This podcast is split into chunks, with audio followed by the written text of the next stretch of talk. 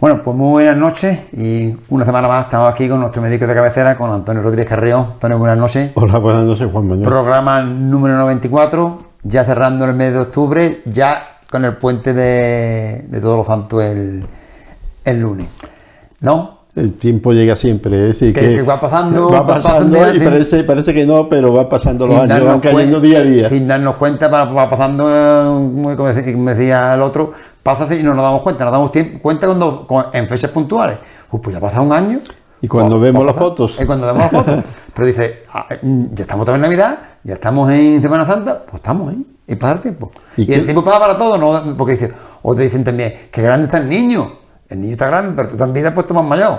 Y hay otra cosa, el tiempo, bueno, el tiempo, hay 24 horas para todo el mundo, al día, para el rico, para el pobre, para el que está en Estados Unidos, para el presidente del gobierno, para el que está en el paro, para todo el mundo 24 horas. El tiempo es oro. Y es verdad, pero todo el mundo tiene la misma riqueza, 24 horas. Mm, Ahí lo Distribuye- dejamos, puntos suspensivos. ¿Qué se hace con ese tiempo? Distribúyelo como tú quieras o aprovechalo como tú quieras. O como te dejan. O, de- o como te. O como te dejen. Y como te organizas tú también. Antonio, eh, la semana pasada eh, fue el Día Internacional del Cáncer de Mama. Afortunadamente es, uno de los cánceres que está más controlado, porque ya hay muchos avances médicos, hay unidades móviles, de prevención de- del cáncer de mama, pero mm, nos gustaría que nos diera un ligero esbozo, aunque ya lo tratamos en programas anteriores, otros años, eh, cómo, cómo se puede detectar o cómo se puede intuir que tiene, que tiene cáncer de mama. Lo primero, eh, para, en cualquier enfermedad, eh, se nos dice a los médicos ya en- cuando estamos en la facultad estudiando, es lo primero sospecharlo. Si tú no sospechas que puede ocurrir una enfermedad o que puede ser algo, entonces no, no lo vas a diagnosticar. Entonces, lo primero que hacemos en medicina es, ante un síntoma, dice, ¿qué puede ser esto? Un dolor de vientre, ¿esto qué puede ser? Porque si no, dice, puede ser, por ejemplo, eh, una apendicitis, puede ser una úlcera de estómago, puede ser un tumor. Entonces hace una lista y después va descartando. Esto no puede ser por esto, o esto es difícil que sea por esto. Estas son las cosas más posibles y sobre esto pido pruebas. En el cáncer de es igual. Lo primero es sospecharlo. ¿Y quién lo debe sospechar primero? Pues una mujer. ¿Cómo? Como la autoexploración mamaria. La autoexploración mamaria, como todos sabemos, consiste en que la mujer eh, se toca la mama diferente, eso lo enseña la matrona o la enfermera, le- eh, diferentes sitios de la mama. Eh, normalmente cuando la mama está menos densa, sabemos que cuando eh, está con la época del periodo y demás, es cuando la mama está más flácida. Cuando está en la época de la ovulación es cuando la mama está más tensa, entonces es más difícil de tocar.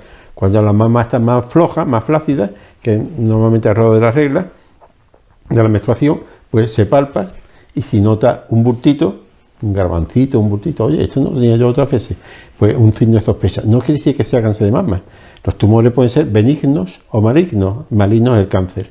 El tumor benigno es un tumor que no crece, que no da metástasis, que no se extiende, sino que está ahí, puede molestar o no, se puede dejar o no, a no ser que vaya creciendo y te moleste, pero tú no lo sabes si es benigno o maligno. Entonces eso es la sospecha, un bulto. Pero hay veces que no detecta bulto, sino que a lo mejor lo que detecta es que el pezón se te mete para adentro. Es decir, eh, hay algo que tira. Y ya dice, oye, el pezón este lo tengo yo que se me está metiendo para adentro. Sospechoso, no quiere decir que sea cáncer de mama, pero es sospechoso. Otras veces es que aparece eh, mm, zonas rojas, no te ha dado golpe, no, no notas tú. Dice, bueno, al menos me lo he pillado durmiendo con el brazo, en la mama, pero si ya pasan 3, 4, 5, 6 días y ve que no se quita, que es lo normal que desaparezca cuando hay una contusión, entonces yo voy a mi médico de familia para que vea porque esto ya mm, tenía que haberse quitado. Son estos los síntomas, dolor, hay veces que hay mamás que tienen cáncer y no dan dolor, pero hay veces que te duele la mama, hoy tengo un dolor, yo no me toco nada, pero me duele. Puede eh, que sea cáncer de mama, pero lo más probable es que no, pero puede serlo. Entonces un dolor, un bultito, eh, el pezón que se mete para adentro, una zona roja que aparece y no se quita en 4, 5, 6 días, no quiere decir nada, pero son síntomas eh, para que vaya al médico de familia, se lo explica y ya el médico de familia pues toma la medida oportuna, te pedirá, eh, hará una exploración también quizás para comprobar los síntomas, verá eh, los signos que, ella presenta y le mandará la mamografía, le mandará una eco, en fin, lo que sea. Puede ser un quiste, muy frecuente los quistes. La diferencia es que el quiste es benigno, que es un, un líquido, es como una pompita con líquido que eso pues no tiene importancia, se saca, le mete una agujita muy fina y ya está, se analiza. Eh, pero en fin, hasta que no te haga la prueba, con la ecografía, por ejemplo, tú puedes saber si hay un quiste de mama que es líquido, que no, que no es maligno, o si es un bultito de macizo, ¿no? que eso puede ser benigno, puede ser un fibroma o puede ser un cáncer. ¿eh? Entonces, todas estas pruebas son las que permiten eh, después hacer, y después está como prueba definitiva la, la punción con una aguja fina y saca una muestra, una biopsia. Dice, ah, mira, hay un bultito ahí. Te lo van mirando a través de, de los rayos, te saca una muestrecita, la analizan a microscopio y ven si es un tumor maligno o benigno, si es un cáncer o es otra cosa. Esos son los síntomas. Lo que, lo que es cierto que eh, es un cáncer que más o menos se puede prevenir, bueno, prevenir, eh, se puede detectar precozmente, prevenir no, pero sí se puede detectar precozmente y siempre es mucho más fácil. Como te he dicho anteriormente, con las unidades móviles que hay de los autobuses que vemos por todos los pueblos, que están ahora por, por todos sitios, porque el cáncer de colon, otro que también está, te mandan ahora a partir de los 55 años creo que es, o los 50, no me acuerdo ahora, Depende, porque si tienes antecedentes familiares, ya con 40 años antes te están pidiendo ya la colonoscopia. El servicio de salud te mandan la cartita para que... Para el que no tiene antecedentes familiares, no tiene factores de riesgo conocidos, normalmente suele ser a partir de los 50 años, ya te suelen, también vale un poco las comunidades autónomas, pero a partir de los 50 años te, mandan ya para que eh, es muy fácil. Te dicen que saque una muestra de la caca, de las heces, por si hay sangre. Hombre, si tú tienes, vas al baño y ves que la S hay sangre, lo más probable es que sea hemorroide, cualquier trastorno, ¿no? O otra patología, pero puede ser un cáncer. Entonces, cuando hay sangre en las S, hay, que determinar eh, una exploración para ver si es hemorroide, si es una colitis ulcerosa, si es lo que sea, es un pólipo, lo que sea. Y entonces, pues se hace unos estudios, entre ellos la colonoscopia, es que meterte un tubito con una cámara que tiene en la punta eh, por el ano ¿eh? y ya te analiza eh, el tubo digestivo y se ve que hay alguno, algo raro, te saca una biopsia, eh, un pólipo lo quitan, después lo analizan por si es benigno o maligno. Si es maligno, pues tiene que tomar las medidas propias. Eh, lo, y retomando para acabar ya con el tema del cáncer de mama, la verdad que afortunadamente son muchas las mujeres que, que lo superan con Perfectamente.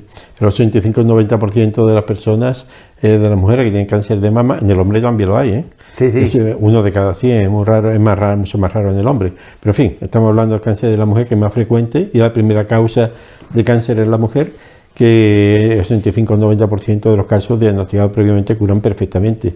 Eh, otros son más complejos, ¿no? Es que hay varios, el cáncer de mama no es decir cáncer de mama y ya está, hay varios, varios tipos, claro. unos más agresivos, otros menos hay algunos, eh, cuando hay familiares directos que han tenido cáncer de mama, eh, son revisiones más frecuentes y, más, y más controladas.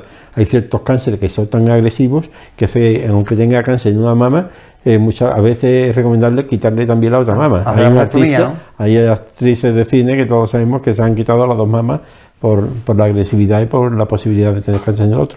Así que, que diagnóstico mm, a los principios de los primeros pasos, es fundamental porque provoca que la curación sea muy eficiente. Me, imagino que la mastectomía será prácticamente de la última cirugía y hacerle quitarle lo que es directamente el peso. Quitarle todo el peso, porque también hay cirugía menos radical. ¿eh? Hay cirugía que son paliativas, quitar solamente bultitos porque está muy delimitado. Eh, y hay veces que hay que quitar hasta los ganglios de la sila, ¿no? del sobaco, porque se extiende aquí. Hay que quitarle también los ganglios de ahí por si están invadidos. En fin, hay varios tipos de cirugía dependiendo del grado de avance que tiene el cáncer y también del tipo que sea. Además, afortunadamente, como hemos hablado anteriormente, es uno de los más ah, fácilmente detectables si se acude a tiempo. Y lo importante es seguir las directrices que nos recomienda la autoridad sanitaria, especialmente el médico de familia, que es el que está más en contacto con, con la mujer, ¿no? La sugerencia y la enfermera es decir, la sugerencia que nos digan respecto a exploración y respecto a hacer lo que tú decías, el autobús cuando viene hacia la mamografía, que no dejemos de. más indoloro, creo. No, no, hombre, un poquito más molesto, te aplasta un poquito más, pero eso no tiene. Hombre, que, que no es nada del otro mundo, ¿no? Y, hacerlo porque el beneficio es enorme. Claro, porque el grado de dolor cada uno tiene el suyo, tampoco vamos a... a mí no me duele, a ti no, pero claro, para mí sí. que le estruja la mama un poco y dice, oye, pues a mí me, la estrujó bastante. Bueno, pero tampoco es... Pero como, como hacemos, decimos aquí en los pueblos, pues yo no, yo no me he enterado, y pues yo estoy más dolido. Claro, igual que la colonoscopia, que la biopsia, y dice, ah, pues a mí no. Como pues, Esto es muy subjetivo también a veces. Antonio, otro tema que está de actualidad ahora mismo, con el tema de la guerra de Ucrania con, Rusia, es que hay mm, países que están aconsejando o están acopiando de pastillas de yodo. ¿Para qué? Bueno, todos sabemos que hay el, problema de una guerra mundial eh, ya en esta época es eh, las armas de destrucción masiva y entre ellas están eh, las que provocan radioactividad. Todos recordamos la bomba atómica de Hiroshima y Nagasaki, que era no solamente el efecto demoledor en ese momento, ¿no? sino que es que el efecto perduró mucho tiempo debido a la radioactividad. Y hoy día, pues en todos los grandes, bueno, los países más, más, potentes económicamente tienen armas nucleares, armas que producen eh, radioactividad cuando explotan. Y entonces hay países como eh, los países que son colindantes con Rusia. Finlandia, Noruega. Eh, todos que son vecinos de Rusia, que están cercanos y que ya en un tiempo tuvieron sus, problemas con, Rusia, temen que si esto se avanza en la guerra de Ucrania, se va extendiendo, pues algún misil con, con, con, radioactividad, claro. Pero, en definitiva, ¿qué es lo que hace Entonces, esta Esa radioactividad entra en nuestro cuerpo. Y fundamentalmente eh, el hay una estructura que es eh, la tiroide que absorbe, que absorbe eh, a través del yodo, el yodo absorbe mucho la radioactividad. Entonces eh, dijeron, bueno, pues entonces tomamos pastillas con yodo para que actúe como imán y supe la radioactividad y no nos afecta al resto del cuerpo. Entonces, pues ya muchos países, pues están muchas personas dicen, oye, oye, yo quiero esas pastillas para que si explota aquí algo radiactivo, que esa pastilla absorba todas las radiaciones y, hombre, si no te da bastante. Pero mm, el, problema es, mm, es que cuando pega un bombazo de eso, si te va a dar tiempo a tomar la pastilla siquiera. Y si no te va a morir por la radioactividad, pero te va a morir de la explosión que hay. Pero al menos no te mueres de la explosión y dices, bueno, pero si yo no me muero de la explosión, pero por lo menos me, me prevengo algo de la radioactividad. Claro, pero Aquí, teniendo la base de, de roto, tan cerca, yo creo que, ¿no? Que, no te da tiempo ni abrir el bote de la pastilla, ¿no? Bueno, ten en cuenta de que eh, si hubiera cualquier riesgo, yo no creo, porque a nadie le interesa una guerra mundial de ese tipo. Eso sería eh, para Rusia, para, China, para todo el mundo, es un desastre, a nadie le interesa. Entonces yo no creo que llegue a ese extremo. Esa es mi opinión, ¿no? Yo, opinión personal. yo pienso como tú. Sí, ¿eh? porque es que tú hacer una guerra para ganar algo. A ganar no para perderlo todo. No para perderlo todo. Dices, es que el otro también lo va a perder, sí, pero tú también lo vas a perder. Eso no es muy inteligente. Total, esperemos que no haga falta tomar palmas, que tampoco la pastilla de yodo, es que te digo, te digo porque la, gente eh, muchas veces oye campana y ya que con las pastillas de yodo, si hay un ataque nuclear, no le pasa nada no le puede, o puede lo que yo te entiendo, ¿eh? atenuar los efectos radioactivos, pero si está en un radio lejos de donde caiga la, la, ¿no? Hombre, claro, como te coja la explosión a ti, te, hace polvo, bueno, polvo, es que te pulveriza total. Claro. Sí, además, bueno, todos tenemos la experiencia, ya digo, de Hiroshima y Nagasaki, que en, el mismo momento de la explosión, aquello fue un desastre. Claro. Dice que no dio lugar a la radioactividad, la radioactividad fue ya más adelante que quedó allí y ya fue afectando a personas, pero en ese momento todo el mundo se quedó carbonizado. Así que, no te da tiempo ni, ni carbonizado, es que Esto es como, como el, volcán este de, de, Italia, como el Vesubio. Sí. Yo creo que es una cosa igual, ni te enteras. Sí, que como te coja bien, bueno, cualquier bombazo de este tipo. Yo cuando veo algo, algo en la televisión pega un bombazo y digo, al que haya podido cerca, eso no, aparece ni, ni, ni, ni, pío. es que ni se ha enterado. Antonio, cambiamos de tercio Ahora está muy de moda eh, el, cigarrillo electrónico. Ah, eh, ¿Es aconsejable, no es aconsejable para dejar de fumar? Como método para dejar de fumar, la mayoría de la, de la autoridad sanitaria dicen que no. Y que además puede ser perjudicial. Eh, sin embargo, después a lo mejor puede encontrar alguna persona que hace una encuesta y dirá, oye, pues a mí me dejó, a mí me ayudó, porque gracias al cigarrillo electrónico dejé de fumar pero en general las estadísticas y los estudios que se han hecho no, y por varios motivos. Uno de ellos es que el cigarrillo electrónico, eh, eso se ve por los institutos, los, los zagadillos, 2, 14, 15, 16 años, cuando ya empiezan a alternar con las niñas, con, los amigos, pues dicen, mira, el cigarrillo electrónico, como eso es agua, lo que tú echas es vapor de agua, eso no, el agua, vapor de agua no tiene, no, tú no echas vapor de agua, cuando tú ves una marea en los chicos con cigarrillos electrónicos, eso no es vapor de agua. Eso ahí hay, eh, no es agua que sale en forma de vapor, ¿no? Ahí hay una serie de sustancias que se han quemado dentro del cigarrillo electrónico y que salen en forma de que parece vapor de agua, pero no lo es. ¿eh? No lo es. Entonces, porque ahí hay micropartículas que son tóxicas. Y son, eh, hay partículas que llevan el cigarrillo electrónico para producir ese humo, o ese vapor que dicen, que si tú te las tragas no te pasa nada. Son una serie de sustancias, que es las que lleva el cigarrillo, pero al quemarla es diferente.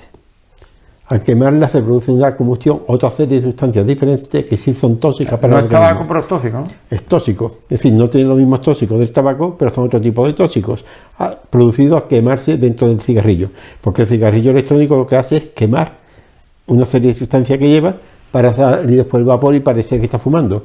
Y además hay cigarrillos electrónicos que tienen nicotina. Unos tienen nicotina, otros tienen poquita y otros no tienen ninguna. Pero hasta el que no tiene nicotina, la nicotina, dice, bueno, la nicotina es la que te engancha. Sí, la nicotina es la que te produce la droga, es la droga que te hace que, que necesite seguir tomando. Pero también la nicotina tiene efectos cardio, cardiodañinos, ¿no? es decir, que te daña el corazón. Eh, también produce cáncer la nicotina, es decir, que no solamente el enganche, Dice, bueno, pero yo los que tomo son cigarrillos electrónicos que además son con un saborcito a fresa, saborito mentolado, sabor a manzana, pues hay muchos sabores. Pero es que las sustancias que provocan esos, esos sabores, al quemarse, también producen eh, irritación de, de la vía respiratoria, agravamiento del asma, agravamiento de- del EPOC, de la bronquitis crónica. Decir, dice, bueno, pero todo eso es mucho menos que el cigarrillo habitual de tabaco. Por supuesto, tiene quizás menos daño, pero no, no por eso deja, deja de ser Claro. inocuo. Es decir, que no, no por eso ya uno puede tomarlo. Que se, y además, tiene otra cosa. Todos sabemos que el tabaco tiene una dependencia cuando se fuma por la nicotina. Te engancha y a la media hora depende, ¿no? A los 20 minutos tienes que fumarte otro, otra dosis. Pero también tiene un factor psicológico.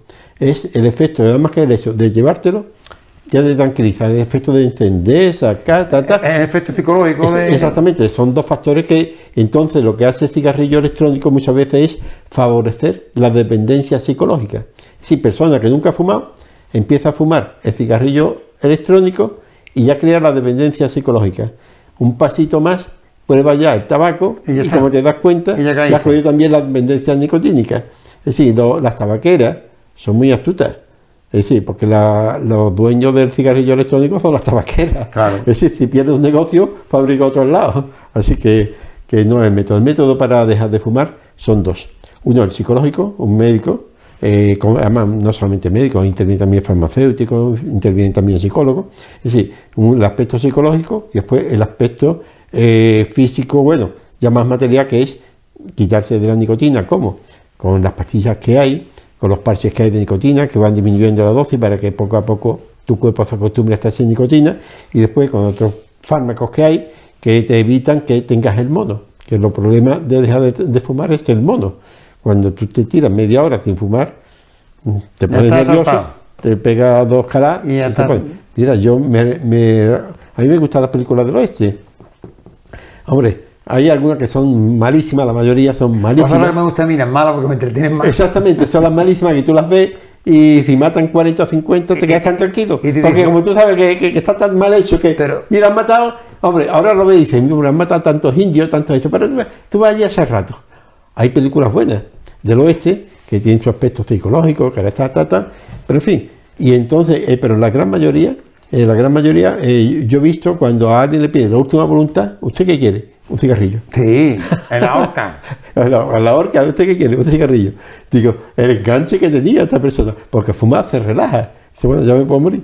Otro fuma un Eh. puro, hay hay algunos que pedían un puro porque duraba más, ¿no? Es verdad que hay, que hay, hay películas del oeste, y aunque vamos para distender un poquito el, el- el programa, que son malas de narices, pero que te entretienen, que Sí, no veas. sí, ¿eh? hay algunas que que tú dices, ¿cómo? Que no te lo crees ni tú, pero te, te enganchan. Y, ¿eh? y es que lo repiten siempre. Ahora hay algunas, por ejemplo, el, tren de las 3 y 10. O es, eh, la, la dirigencia, o sin perdón, o jinete pálido, en fin. mm, El sobrante en peligro, me encanta, total. Eh, decir, hay algunas que son- son... son, hombre, que hay violencia y tal, pero además, de todas maneras, son violencias que tratan, uno está acostumbrado y sabe uno que es de papel. Ahora, si tú te- yo, hay algunas películas que reflejan bien cómo era el oeste de verdad. Es verdadero y era duro, ¿eh? era duro porque es que allí no había policía, no había nada. Allí la El, el médico, el médico era el barbero. Totalmente, y además, eh, y, y la barbería estaba en el bar, decir, al mejor salón y en la esquina estaba el barbero ahí afeitándote. Para afeitarte, para sacarte una muela o para que te mire lo, lo- que, lo que tiene que. Eh, Y eso hace dos días, ¿eh? que Sí, tampoco es es tanto, 1800 y ¿eh? pico, ¿eh? que no es Hace que- cuatro No, ratos. hace mil, mil años. Hace cuatro ratos. Antonio, ¿tú cómo andas de paseíto? Ah, a mí me encanta. ¿Te encanta? Sí, a mí me encanta. Yo, por ejemplo, uno de los motivos por qué voy a informática es porque está a media hora de aquí, eh, bueno, veintitantos minutos de mi casa, vete para allá, venga, son 40. Y los fines de semana, eh, sí, sábado y domingo y efectivo, con Paqui y mi mujer, como mínimo hora y media, dos horas andando. Total. Y cuando podemos, pues con mi amigo Juan y Antonia, eh, nos demos por el Monte Breino, que cuatro horas andando. Total, que de senderismo, de sender- perdón, senderismo. Anda, me encanta. seden- Y además voy al gimnasio también, así que. que sedentarismo, a Pilates, que- sedentarismo, nada. Tú. De, de senderismo, sí. No, sedentarismo. Ah, sedentarismo. Sedentarismo. Ah, sedentarismo. Hombre, hay mucho tiempo y tú y todo el mundo estamos parados, no estamos todo el día andando en la calle. Pero yo procuro tener actividad diaria. Porque el que no tiene actividad diaria, el que es sedentario, que se sienta, está en una oficina, está en esto, ¿qué riesgo puede tener? Mucho. Cuando estaba yo en la consulta, pues son, eran siete horas mm, oficiales de consulta, pero que normalmente yo echaba una horilla o dos más, gratis, para la ciudad social. Después venía a mi casa y a ponerme a estudiar la historia de los pacientes, porque allí no me daba tiempo. Así que, que, que el problema para los que trabajan muchas veces dice, bueno, pero es complicado, ¿eh? Y el sedentarismo tiene muchos problemas. Entonces, ya para acabar, porque el tiempo es oro, hacemos una cuestión y ya retomamos el programa la semana que viene. Eh, hablando de, sabemos que está que el especialista, ya está moviéndose en el tema del hospital público y demás. Eh, ¿Qué beneficio hay entre sociolaboral hay entre un, un hospital comarcal público y uno concertado? Hombre, vamos a poner el caso más claro. privado concertado. Sí, por ejemplo, el caso que tenemos en la Sierra de Cádiz, el Hospital Concertado Virgen de las Montañas, y si eso fuera público o si se construyera uno público.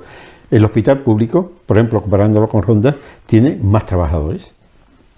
Que yo sepa, por lo que yo he visto en la prensa, eh, además dicho por un delegado sindical, que no va, cuando salían las manifestaciones decía que en el hospital en Virgen de las Montañas había 351 trabajadores que eran 351 familias se podían ir a la calle si no se renovaba el concierto. Pero es que un hospital de una comarca de la misma característica, la misma población como es de Ronda, tenía 400 trabajadores más. Es decir, que significa que por tener un hospital concertado estamos perdiendo 400 trabajadores si se equiparara al de Ronda. Es decir, que en un hospital público tendríamos mucho más trabajo. No que se pierdan 350, no, no, es que se tendría esos 350 y encima 400 más. Es decir, que y aparte de eso, eso eh, pero eso significa más bares, más tiendas, más personas que, que montan otro tipo de negocio, más eh, el autobuses, es decir, que, que, que- mm, realmente significaría un hospital público un gran beneficio para toda la comarca, tanto para los trabajadores que están allí, que no se verían afectados porque habrían su relocación, pasarían al público, que es lo que se suele hacer, eh, así es como se hace, ¿no? que de privado se pase al público, cuando se hay, cuando se compra, ¿no? cuando en la ciudad social compra por permuta, con dinero, y si yo me quedo en tu hospital, pues entonces me quedo también con los trabajadores. Y además de eso, añado más trabajadores. Es decir, que sería un beneficio enorme económico para la comarca y beneficio de que muchos, muchas personas que, que son sanitarias de aquí no se tienen que ir a trabajar a Jerez, a Ronda, sino que se quedarían en la Pero, comarca. pero, Antonio, independientemente de esos beneficios, que no son pocos, también habría más asistencia. Hombre, eso ya es otra historia que ya hablaremos otro día. Que- es que- decir, que- la- la- es decir, que los la- servicios que se prestan. Ahí voy yo, que no, que no, no solo es la parte Económica, social. económica social del que, de que va a haber posiblemente haya más trabajadores, de que tengan que desplazarse menos, en fin, todo eso, pero también va a haber más especialidades y va a haber mejores servicios. Como ronda. Es decir, eso hablaremos ya otro día, que es otro apartado. Es decir, ¿qué beneficios sanitarios tendría un hospital público? Lo vamos a dar aquí porque, porque el, el tiempo es oro. Pero una sola cuestión cortita, me, me responde corta. ¿Qué beneficio se lleva el hospital concertado o que está públicamente, perdón, que, que es público el- el- los beneficios? ¿Cuánto se lleva a. Por ejemplo, en el caso de Villamartín, Sí, hablo de Villartín, que, el que tenemos aquí sí, al lado. es el 6% el 6% de beneficio industrial, que es, que es lo que le corresponde, que corresponde a Villamartín un millón 300.000 euros cada año de beneficio, aparte del gasto. Gastos aparte y, y beneficio para mí 1.330.000 euros. Eso es lo que, que- que queremos, que lo Eso queremos, está en la prensa. que- que eh, queremos, sí. queremos saber. Eh, la yo lo sé por la prensa, pero Sí. la prensa no se lo inventa. No. Eh, está, en la- está en la hemeroteca, que quiere decir, Antonio, que, Un millón Eh, trescientos mil euros de beneficio anual solamente en el hospital de que Villamartín. la empresa concesionaria del hospital eh, concertado Que esto se ahorraría si fuera público. Claro, evidentemente, la empresa tiene que tener un beneficio porque Claro. como es una empresa privada, son ganar dinero. de otra forma, si fuera público, pues quedaría, Ahorro. eh, redundaría en, En ahorro. en ahorro Que para, se lo gasta. para los mismos usuarios. Pues nada, Antonio, muchas gracias como siempre por atendernos, por darnos tus sabios consejos y nos vemos la semana que viene. Hasta la semana que viene. Muy buenas noches.